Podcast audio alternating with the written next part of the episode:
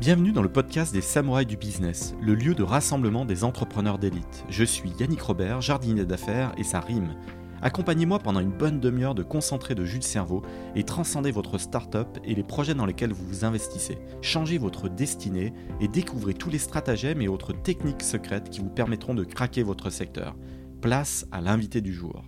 Bienvenue dans ce nouvel épisode des Samouraïs du Business. J'accueille Raphaël William, le CEO de Luco. Bonjour Raphaël. Bonjour Yannick, bonjour à tous. Je suis super content de t'avoir dans le podcast. On va parler d'assurance. Tu es une InsurTech une euh, néo-assurance, euh, comme on dit. Est-ce que tu peux nous pitcher en 30 secondes avec ton wording euh, ce qu'est Luco dans ta tête avant le lancement, pas le Luco là, tel que tu as levé 50 bars. Et qu'est-ce que tu avais dans ta tête les quelques semaines, quelques mois qui, qui précédaient ce lancement?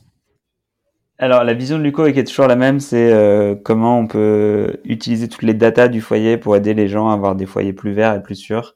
Et donc la vision de Luco, c'était en caricaturant une sorte de Amazon des services chiants du foyer qui avec un impact euh, positif, donc un peu différent d'Amazon de, sur ce point-là. Mais globalement, comment on, on, prend tous ces services un peu pénibles qu'on doit gérer quand on a un logement euh, et on les transforme en quelque chose de beaucoup plus utile, simple d'utilisation et qui permettent d'avoir des logements euh, euh, avec moins d'accidents et qui ont une empreinte euh, environnementale plus faible. C'est plus ou moins l'idée de départ euh, qu'on a continué à exécuter sous différentes formes. Avec un cahier des charges comme ça, tu aurais pu quasiment euh, partir dans la domotique, euh, pas forcément dans la, dans la science. Ouais, mais, mais, on aurait pu, et d'ailleurs on a fait des choses assez, assez proches de ça. Euh, L'obsession qu'on a, c'est de faire des produits euh, grand public avec un maximum d'adoption. Euh, donc pas faire des produits pour des geeks un peu fortunés, mais faire en sorte que vraiment des millions d'Européens euh, qui payent déjà ces services, qui sont déjà assez frustrés ou qui voient peu d'intérêt dans, dans, les factures qu'ils payent euh, chaque mois pour ces services, euh, payent globalement la même facture ou moins cher, mais que ça leur aide vraiment à avoir un impact sur leur logement. Euh, et donc ça, ça suppose de pas faire des produits de geek euh, chers, ça suppose de faire des produits à très mass market. Euh, une centaine de milliers d'utilisateurs au moment de, de ta levée. 300 000 depuis, oulala, ça va très très vite. Je suis sur ta homepage 1600 avis Trustpilot, habitation, prêt immobilier, trottinette. Le pain, le pain, il, se situe très exactement? Je te donne un exemple. Moi, euh, pareil, je paye une police euh, d'assurance depuis des années. J'ai acheté une baraque en dehors de Paris, en bien en avance euh, par rapport au, Covid et tous ceux qui cherchent des jardins.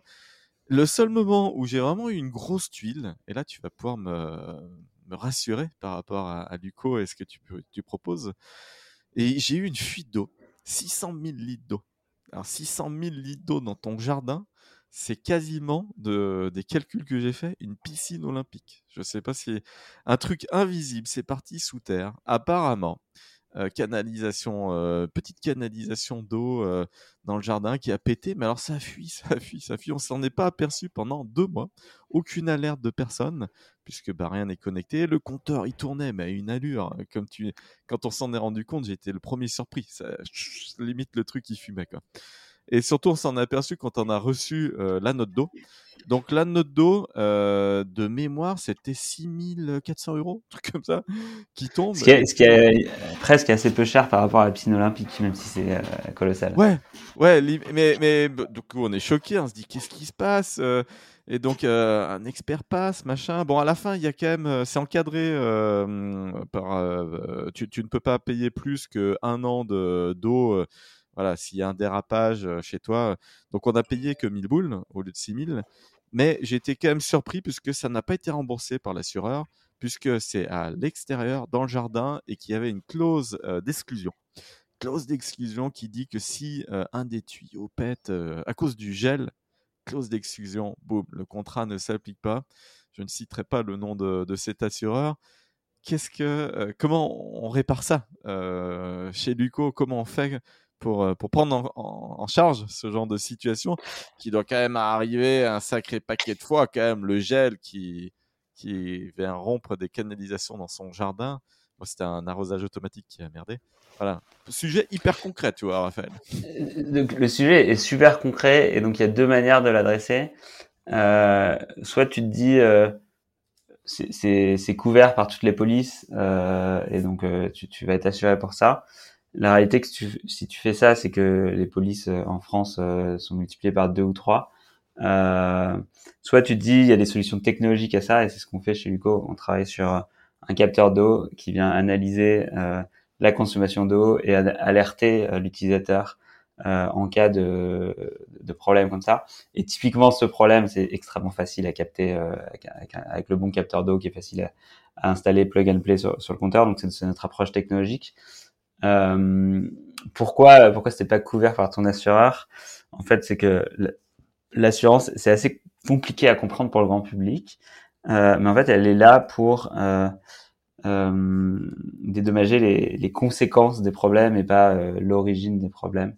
Et donc les conséquences des problèmes, quand il y a juste de l'eau qui va dans ton jardin, en fait, euh, tu as de la terre mouillée, mais c'est pas grave. Maintenant, si c'était si apparu dans ta maison, euh, et ben ça va abîmer tes meubles. Et donc là, en gros, tes meubles ont été remboursés. Ça, c'est assez technique, euh, mais euh, malheureusement, c'est assez commun ce problème-là. Et et si si c'était pris en charge euh, par tous les assureurs. Euh, il y a des choses qu'on prend en charge qui sont absurdes et qui sont pas prises par des assureurs. Mais sur ce cas très précis, je suis obligé d'être très honnête. Euh, c'est très, c'est très, c'est très technique, mais en fait, si c'était pris en charge, ça, coûterait, euh, ça aurait une vraie impact sur l'augmentation des prix de toutes les assurances et les gens seraient pas prêts, prêts à payer pour ça. et donc la solution, elle est avant tout technologique. Comment on fait en sorte que quand tu as 6000 mètres cubes d'eau qui soient partis, tu les, tu, tu l'identifies euh, peut-être au bout du, du, du 50e mètre cube d'eau et ça te coûte 30 euh, euros plus cher plutôt que euh, 6 000 euros plus cher. Euh, et donc c'est pour ça qu'on n'est pas qu'une boîte d'assurance, qu'une boîte de technologie de protection du foyer. C'est que toutes les solutions sont pas euh, dans, dans, l'assurance et dans le contrat. Euh, parce que si tu veux tout mettre dans l'assurance et dans le contrat, en fait, statistiquement, c'est pas très compliqué l'assurance. C'est combien ça coûte à rembourser des sinistres. Et si tu couvres tout, bah, ça coûte un prix que le consommateur n'est pas prêt à payer, tout simplement. Euh, et c'est pour ça, par contre, que chez Luco, on a un business model extrêmement transparent. Il y a 70% euh, des, des, des, primes qu'on paye, qu'on nous paye, qui vont uniquement pour rembourser des sinistres. Et quand il reste de l'argent à la fin de l'année, on va à la donner à l'association que tu as choisie. Et donc moi, Luco, euh, dans ton cas très précis, quand je te dis non, euh, je peux pas rembourser euh, ces 1000 euros de ta, de ta fuite d'eau, euh, c'est pas pour euh, le mettre dans mes marges, contrairement à peut-être l'assureur que tu avais à l'époque. Euh, et donc j'ai aucun intérêt à dire non. Euh, et donc je vais euh, faire en sorte d'être extrêmement droit et extrêmement honnête dans l'application de, de, de, la couverture. Et à l'inverse, si toi tu... Tu vas rigoler, j'ai encore le même assureur alors que j'en étais profondément déçu, je n'ai même pas de churné. Ah oui, parce que tu es la flemme de, de, le faire. Exactement, donc, exactement c'est tellement chiant finalement de, de changer. J'ai fait et le calcul. on s'occupe de, de, de, le faire pour toi et, euh, et je pense que cet assureur depuis a augmenté ses prix de 10-15% chaque année. Euh, donc euh, là, tu auras un incentive prix énorme à changer d'assureur. Euh, et donc tu peux regarder sur luco.eu et, on s'occupera de résilier euh, gentiment pour toi ton assureur et, et tu n'as absolument rien à faire euh, dans ce sens-là. C'est vrai. Finalement, on signe assez vite des euh, assurances de prêt quand on fait l'immobilier. Hop, euh, le petit personnel de l'agence va vite faire remplir un petit formulaire parce qu'il va gagner sa petite commission. C'est un petit peu à tous les étages comme ça. Quand on crée sa boîte, il nous faut une RCP. J'ai fait le calcul, moi, de toutes les primes d'assurance que j'ai versées en 10 ans. C'est des dizaines de milliers d'euros aussi parce que bah, je fais un métier dans la finance, donc il faut que je puisse avoir une RCP qui couvre des, des, besoins assez larges. Mais quand je fais le calcul, le retour sur investissement à mes yeux, il est nul. donc c'est quand même une vraie question. C'est qu'à un moment donné... C'est exactement... Euh, le... Il y a une espèce de fantasme autour de, de l'assurance qui. Euh, il y a plein de choses qui sont aujourd'hui assurées et qui ne devraient pas l'être. Euh, typiquement, euh, euh, les particuliers ont pour habitude de d'être assurés si leur congélateur tombe en panne et que on vient leur changer leur paquet de brocolis décongelé. Est-ce que vraiment c'est utile dans la vie de quelqu'un d'être assuré contre le dégel de ces paquets de brocolis honnêtement, je pense pas que c'est quelque chose qui est vraiment utile. Et du coup, c'est un coût euh, parce que forcément, l'assurance fait toujours une marge.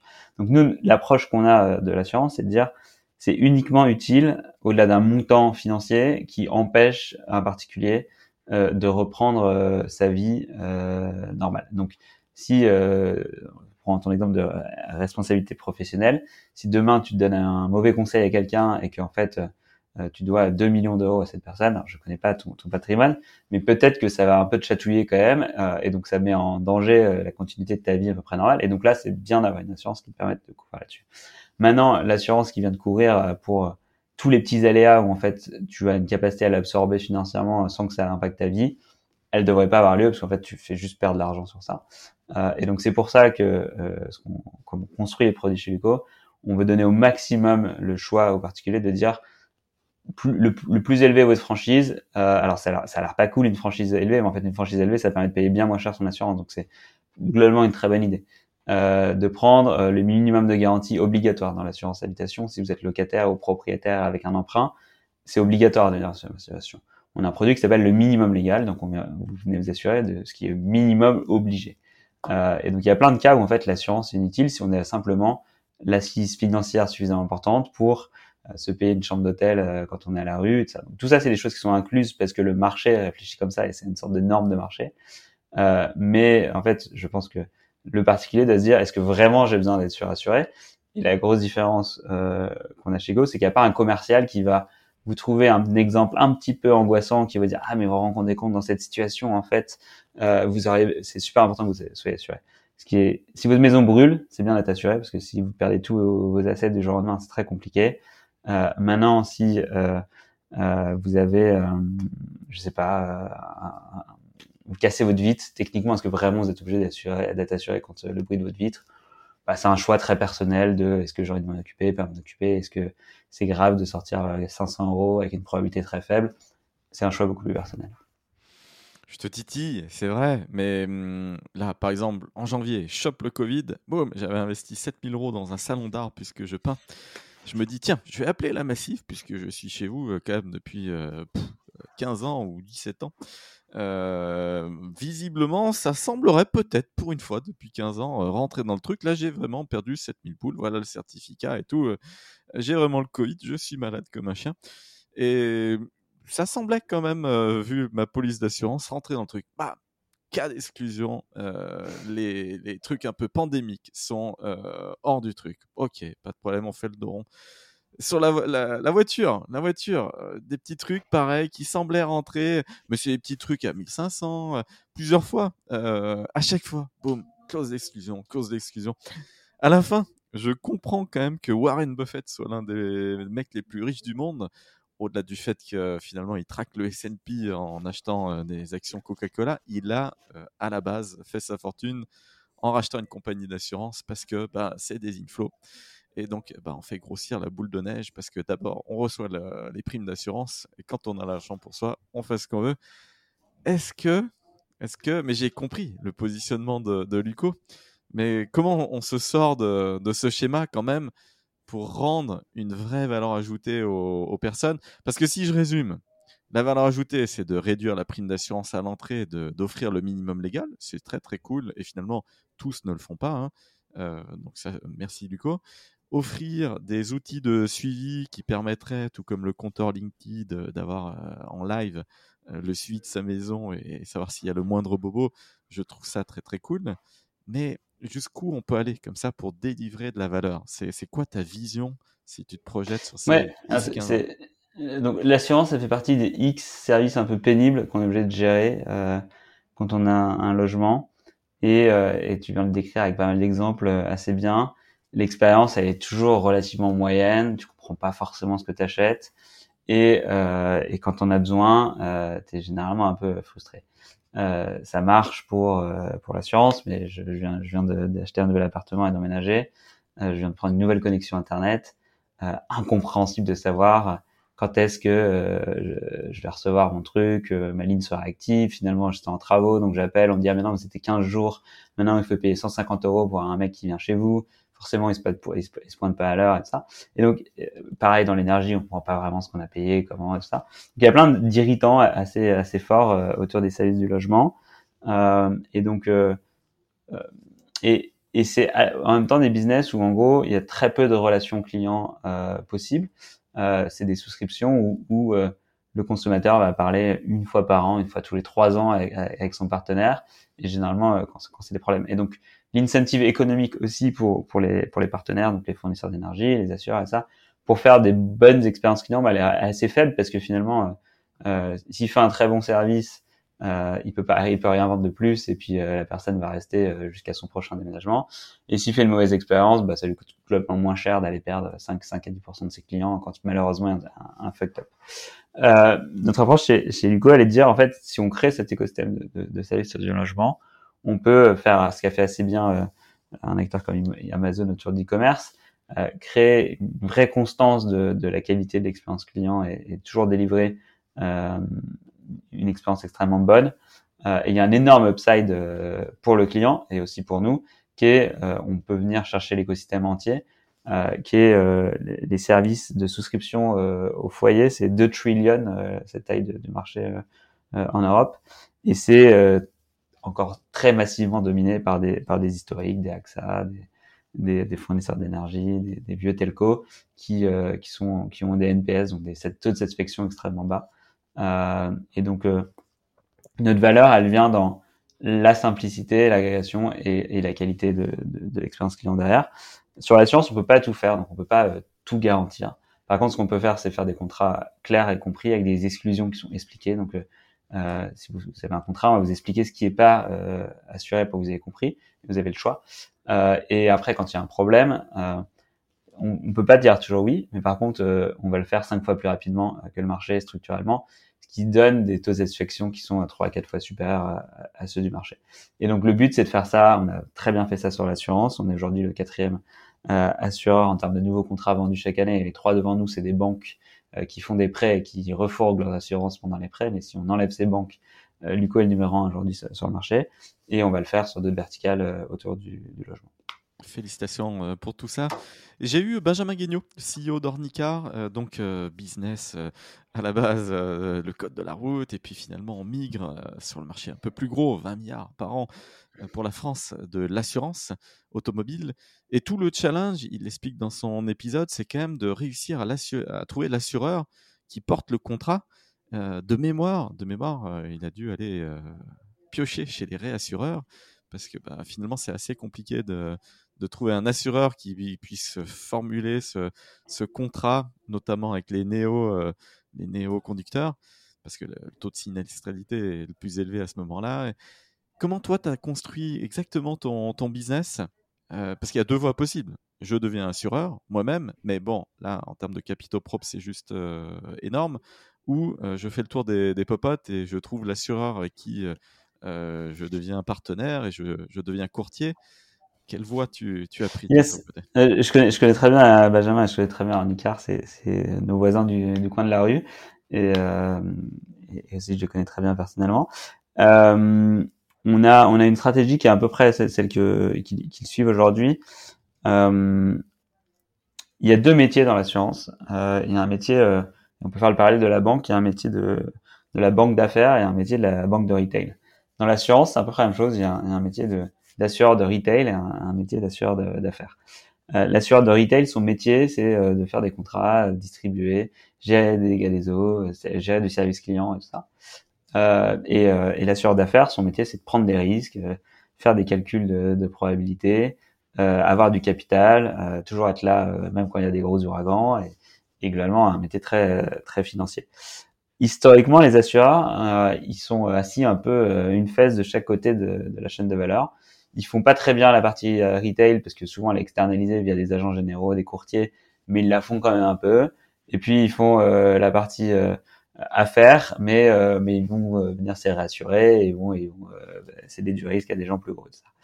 Ce qui, ce qui est en train de, de se passer et qui est intéressant, c'est que les les réassureurs notamment sont assez convaincus que la plupart des, des, des, des assureurs, vu qu'ils sont très intermédiaires, vu qu'ils sont très tous généralistes, euh, euh, globalement assez lent, euh, ils vont pas réussir à prendre le train de, de, la, de la digitalisation assez rapidement. Euh, et, et à l'inverse, c'est une opportunité énorme pour les rassureurs de descendre et de dire bah moi je vais faire toute la partie risque euh, des insurtech euh, ou des gens qui savent faire le, le retail euh, et puis moi je vais leur apporter tout, tout le capital.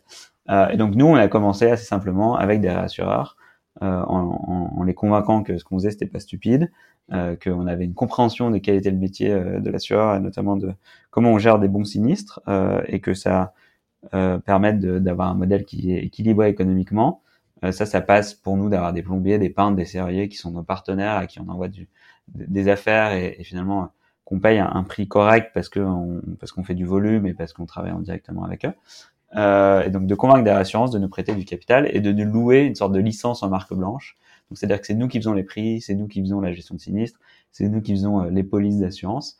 Mais c'était euh, le capital de nos partenaires et l'agrément de nos partenaires et assureurs euh, qui, qui tournait. Ça c'était comme ça qu'on a commencé. Et, et, depuis on a racheté un assureur. et donc depuis on est notre propre assureur. On continue à travailler avec ces mêmes réassureurs qui nous réassurent énormément. Donc 80% de, de nos primes quand on est assureur sont cédées à des réassureurs qui sont les deux plus gros réassureurs au monde. Euh, donc techniquement, c'est nous l'assureur, mais on, vient optimiser nos besoins en capitaux en, se réassurant énormément, sachant que tous les assureurs classiques, que ce soit Maïf, MMA, AXA et compagnie, sont eux-mêmes réassurés juste à des niveaux plus faibles que nous on est rassurés. J'ai vu que tu es ingénieur, tu as fait l'INSA de, Lyon, tu as complété par un master euh, entrepreneuriat à HEC. Est-ce que tu t'imaginais euh, pendant cette période euh, scolaire, voilà, dans les années, début des années 2010, enfin fin des années 2010, début des années 2010, tu, t'imaginais comment C'était quoi? Parce qu'on on ne naît pas assureur, on le devient. Alors, je, je, me considère toujours pas comme assureur. et je me considère avant tout comme euh, entrepreneur d'une boîte technologique qui vient utiliser euh, la techno et, des cerveaux pour euh, réinventer des business et des process et le faire. Donc oui, on est techniquement, je, je suis président d'une boîte d'assurance, mais mais euh, c'est pas ce qui me définit. En tout cas, c'est pas non plus ce qui, que ce qui définit Luco. Euh, ce qui est assez marrant, c'est que mon tout premier stage et ma toute première expérience professionnelle, c'était chez Accenture en mission chez AXA et je m'étais promis de jamais retourner dans l'assurance parce que vraiment je, je, je, trouvais pas plus abscon, plus abstrait, plus loin d'une réalité humaine euh, que l'assurance. Et en plus, je faisais des projets de finance dans l'assurance, donc vraiment, c'était à, des kilomètres de toute euh, de tout homme et de tout user. Et de, voilà, donc je m'étais promis de jamais faire ça. Euh, et par contre, je m'étais vraiment souvenu qu'ils étaient mauvais et qu'ils étaient lents et que ah, c'était poussiéreux et tout ça. Euh, et donc quand on quand on s'est dit avec euh, Benoît, qui mon associé, qu'on allait faire des technologies pour protéger les foyers et avoir un impact réel euh, sur, les foyers. On s'est dit bah, peut-être que les assureurs c'est des bons partenaires si on vient empêcher les accidents. Euh, euh, peut-être que les assureurs c'est des bons partenaires. et donc on a essayé de travailler avec eux et à force d'être frustré d'essayer de travailler avec eux, je, on s'est dit qu'on allait les remplacer et faire leur métier. Donc c'est un peu, je me suis jamais dit que j'allais faire ça et, c'est le l'enchaînement de situations et, et, notamment le fait que les acteurs historiques n'étaient pas forcément les plus performants qu'on s'est dit que c'était une bonne idée euh, pour nous de le faire. Benoît, euh, Benoît Bourdel, ton CTO, euh, qui a fait l'X, tu le rencontres comment Dans quelles conditions Vous étiez potes pendant l'école ou vous êtes croisés à un moment donné dans, une, dans une fête, dans une soirée, je sais pas ouais, C'est à peu près ça. C'est, je, Luco, c'est ma troisième boîte. Les deux premières boîtes ont, ont, ont échoué ou sont arrêtées en cours pour des problèmes d'association. Et donc euh, sur ma troisième boîte, ma seule obsession, c'était euh, trouver euh, quelqu'un qui avait les mêmes valeurs humaines que moi, la même vision, le même type d'ambition et tout ça. C'était vraiment le seul point de départ.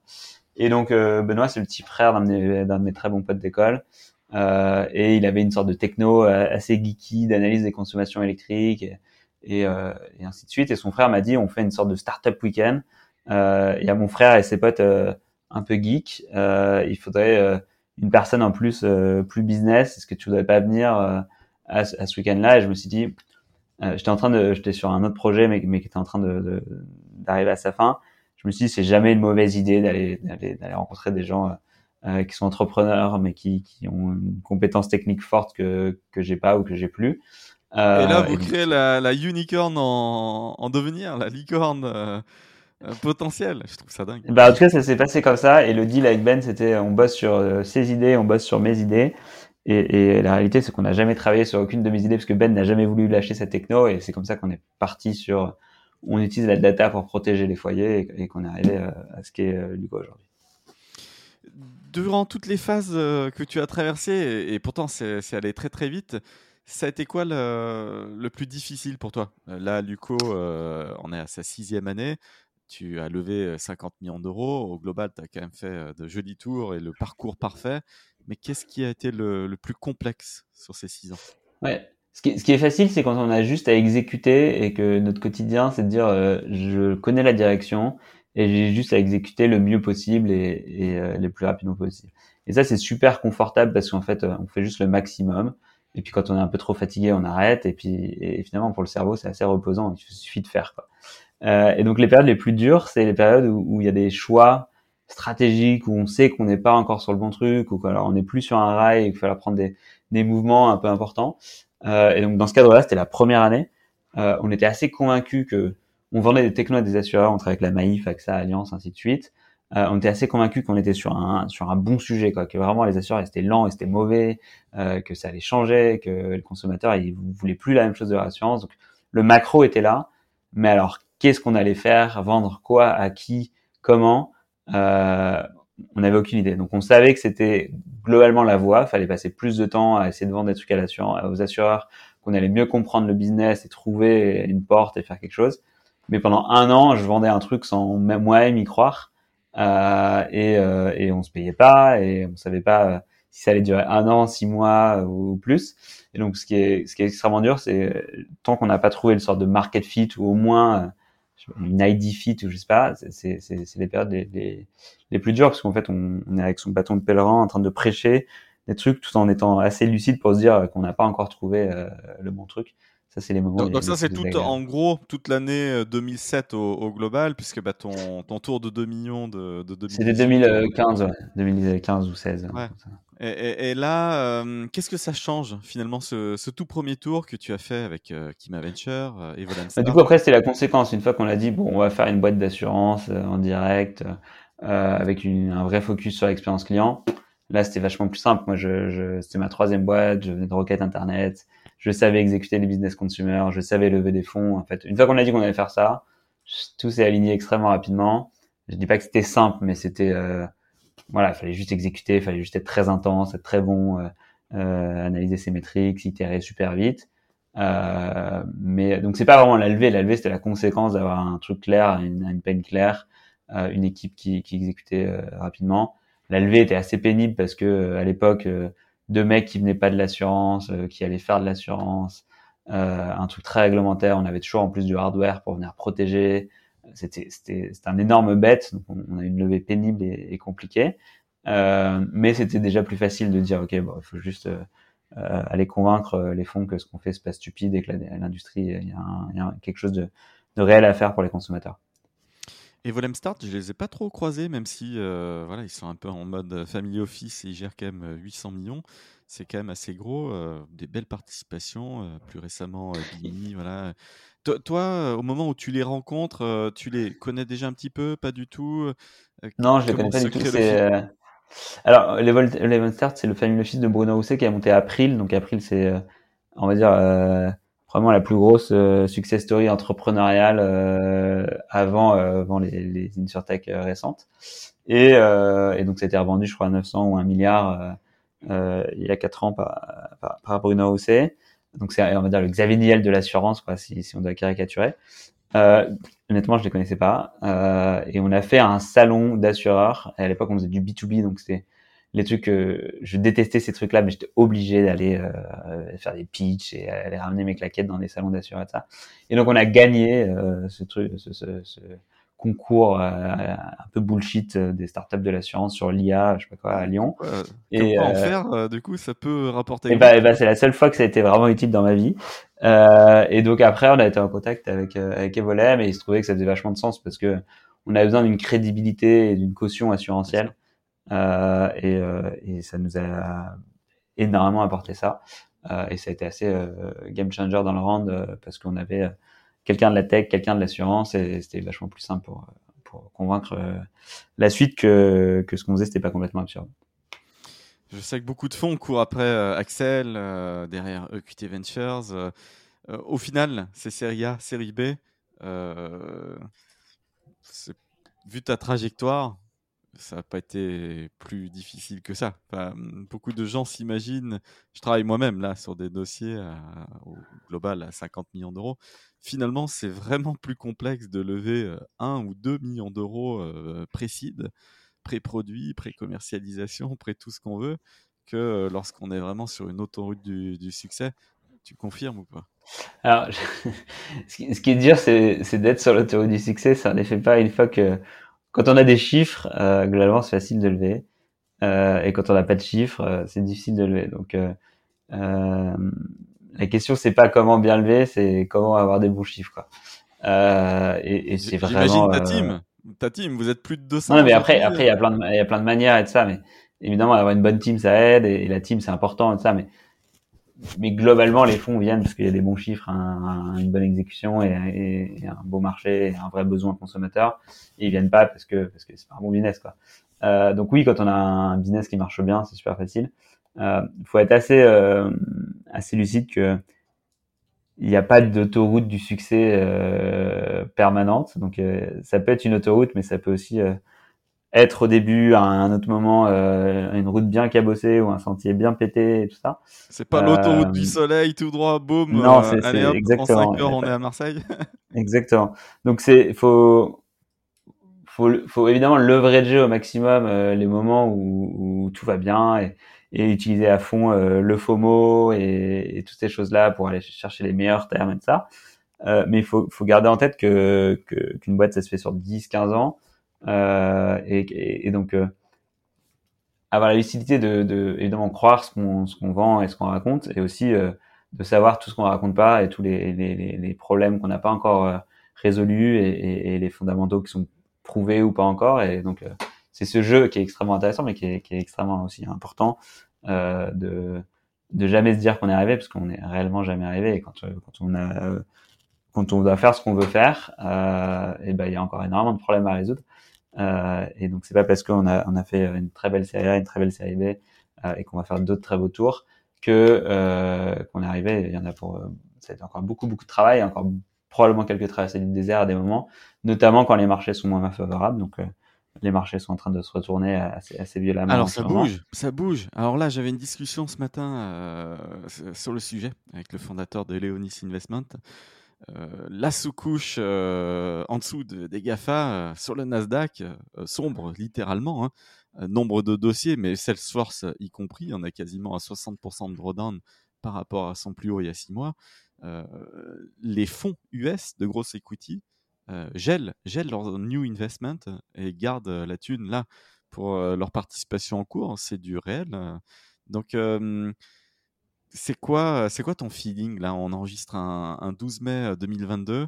Euh, tu sens qu'il se passe un truc? Ça pas encore. Il y, a clairement une, réaction. Euh, ça a commencé aux US en janvier parce que c'est pas nouveau hein, les, les, valeurs techno qui, qui crachent. Euh, en janvier, les US étaient déjà. Ah oui, compression des multiples, voilà, assez dingue. Mmh Exactement. Ça arrive en Europe, donc depuis depuis un mois en Europe, c'est clair pour tout le monde que que la fête est finie.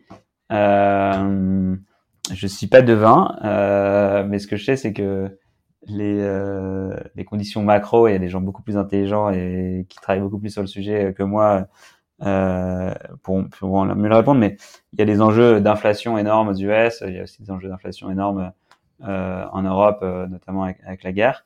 Et donc l'inflation, ça veut dire que l'argent coûte beaucoup plus cher, et quand l'argent coûte beaucoup plus cher, les innovateurs qui ont besoin de beaucoup plus d'argent pour prouver, pour générer des, des cash flows futurs, bah, et bah, c'est beaucoup plus risqué. Et donc alors, il y, a aussi tout simplement le fait que les shares buyback, qui sont ces petits algorithmes totalement fantômes qui, qui, font monter les, les, valeurs au ciel, ne tournent plus, puisque la petite moulinette ne marche plus quand les taux sont au-delà de 3%. Euh, plutôt que 1%. Donc du coup, en fait, on se rend compte que le marché côté liquide, en réalité, il n'est pas côté liquide, il, a été euh, placé où on veut euh, artificiellement, étant des marchés, ça m'a interpellé là toute l'année dernière. J'en ai fait un livre de trading que j'ai publié en octobre 2021. Alors là, la date est publique et je, je, le pressentais. Donc la date est, Et c'est toutes ces erreurs de trading qui flinguent inévitablement votre compte. 300 heures d'écriture sur les marchés. Et je l'ai sorti en octobre parce que je le savais que c'était très exactement le haut de la bulle. C'est public, c'est sur Amazon. Et, c'était fomenté de ma part donc là, il y avait vraiment les, tout l'alignement des étoiles pour un crack, en fait. Et là, il est sous les yeux, sauf qu'il n'est pas encore marketé par les JT.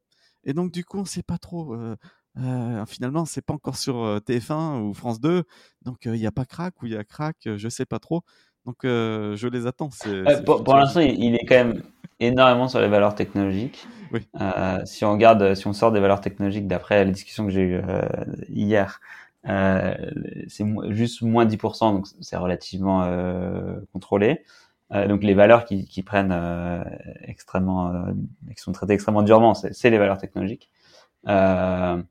Et donc entre guillemets, si c'est juste, euh, et, et, et c'est aussi ces valeurs technologiques qui ont le plus explosé euh, dans, dans, dans, les derniers mois et depuis oui, le Covid. Les dossiers qui cotaient x20 le chiffre d'affaires annuel et qui ne cotent plus que 4 fois le chiffre d'affaires annuel. Exactement. Euh, voilà, c'est ça. Et du coup, si, si c'est que ça, entre guillemets, c'est une bonne nouvelle parce que c'est un retour à des fondamentaux beaucoup plus sains. Et moi, par exemple, dans, dans ma verticale, d'avoir beaucoup trop d'argent sur le marché, ça crée euh, plein de choses qui sont pas forcément saines, ça crée euh, des logiques complètement absurdes de, de, concurrents qui viennent faire des économies qui sont insoutenables et qui te forcent éventuellement à aller le faire, alors que, que en fait tu peux innover pour le client et, et simplement améliorer drastiquement la valeur que tu apportes sans, sans, sans, brader cette valeur. Euh, et donc il y, a, y, a, un retour à des fondamentaux économiques plus, plus sains qui est très bien. Euh, les, valorisations de l'année dernière étaient, étaient, absolument absurdes sur, sur énormément de boîtes. Euh, ça a créé aussi une guerre euh, des talents, de plein de choses. Donc, euh, oui, mais certains CEO l'ont pas encore tout à fait compris. Non, mais dernière, il était assez facile d'avoir x15 l'ARR, x20 l'ARR pour les meilleurs dossiers. Ouais. Et là, et là, tout d'un coup, c'est x10 l'ARR et dans les faits, bien souvent x8 l'ARR. Et là, tout d'un coup, euh, c'est plus la même valo euh, pré-monnaie.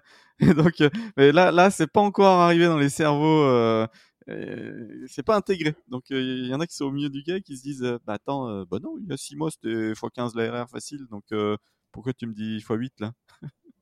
Non, mais exactement. Donc, donc c'est plutôt bien. et après, les, les marchés technologiques et les VC réagissent toujours extrêmement violemment. si on regarde ce qui s'est passé pendant le Covid, euh, moi je, me souviens très bien parce que on venait de faire un magnifique tour, on venait, de, embauchait à, à larigot et, et au moment où on était en train d'arrêter d'embaucher parce qu'on était à full full exécution du plan et on avait par contre fait toutes les offres d'embauche, les gens n'étaient pas encore arrivés. Là, boum, le Covid arrive euh, et là les VC du jour au lendemain se disent on arrête tout, euh, plus aucune embauche. Euh, c'est fini, on est dans la troisième guerre mondiale, j'en sais rien, mais l'apocalypse totale. Et, et, il faut savoir si, si on vire des gens, si, euh, si on, et oui, si on se protège. n'embauche pas les gens qui on a fait des promesses, tout ça, tout ça. et six semaines après, en fait, l'euphorie ne... C'est pas ce qui va se passer là parce que les fondamentaux économiques sont très différents et, et le Covid c'était assez, euh, c'était pas conjoncturel, bah, c'était conjoncturel et pas structurel. Euh, là, ça va être beaucoup plus long. Euh, mais il faut, faut réussir assez à, à naviguer entre, entre ces mouvements extrêmement violent, notamment des VC euh, gros américains qui, qui montent très haut et qui montent très, très bas euh, très rapidement. Et le meilleur exemple de ça, c'est Tiger qui, euh, qui a poussé à l'inflation des valorisations monstrueusement l'année dernière et qui aujourd'hui a divisé par deux la valeur. et SoftBank, hein, allez, citons-les. Ils sont quand même bien aussi mouillés dans le, dans le truc.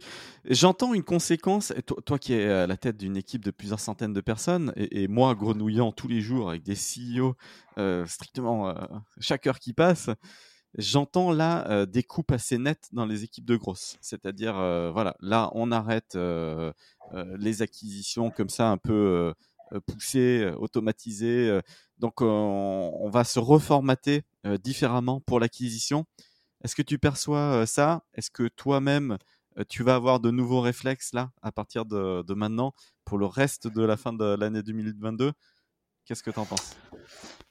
Nous, on est sur un business euh, B2C euh, extrêmement résilient en cas de crise. Euh, vous n'allez pas arrêter d'acheter votre assurance euh, demain. C'est pas un achat plaisir, folie, c'est un achat entre guillemets contraint. on va arrêter de, on va arrêter, on va, on a déjà des bons économiques, c'est-à-dire qu'on a assez peu fait de choses absurdes. Parfois, quand on quand on était forcé euh, par par des players qui faisaient des, des, des, notamment de certaines agressivités, euh, on était les mieux fundés, donc vous disiez bah qui mieux que nous peut jouer le jeu euh, de la terre brûlée et de sortir du cash et, et, de, de, tuer la compétition? Parfois on répondait, souvent on, on, laissait les gens faire des choses absurdes parce que ça, ça, ça va se coûter très cher, et notamment aujourd'hui si, si, on a des mauvais économiques. Euh, donc au final on était assez conservateur. Maintenant ce qui est sûr c'est qu'il y a des, des canaux ou des, ou des, ou des méthodes d'acquisition qui sont, qui sont extrêmement onéreuses. Euh, soit elles vont baisser parce qu'il y aura beaucoup moins de compétition, donc en fait on va continuer à le faire, soit elles vont rester euh, très élevées, et dans ce cas-là on, on, flashera un peu moins d'investissement vers ça. Euh, je pense pas que c'est, il faut pas non plus, euh, faut quand même avoir un, un mindset de croissance euh, et de développement, y compris dans ces moments-là, surtout quand on est sur des business très résilients en cas de crise, parce que c'est pendant ces moments-là qu'en fait on va chercher euh, des market share, des positions qui sont qui sont extrêmement positives il va y avoir aussi plein d'opportunités de, de, structuration, de M&A. Donc en fait, euh, c'est quand, euh, quand la marée se retire qu'on voit euh, ceux qui nageaient son maillot, je sais pas quoi. Euh, bah c'est, c'est assez, assez important euh, et intéressant ces, ces marchés euh, quand on est structuré, quand on fait des choses saines et quand on a des, des bons sous-jacents. Ton, et, et pour conclure l'épisode, on a une promesse par rapport aux auditeurs de faire en, en trois quarts d'heure parce qu'ils nous écoutent en faisant le jogging euh, ou en, en, mangeant, tout simplement. C'est ça le. Donc, je fais pas des épisodes de 2-3 heures comme, euh, comme Mathieu. Euh, pour conclure l'épisode, l'expansion euh, internationale, pour toi, c'est quoi C'est éventuellement quel pays?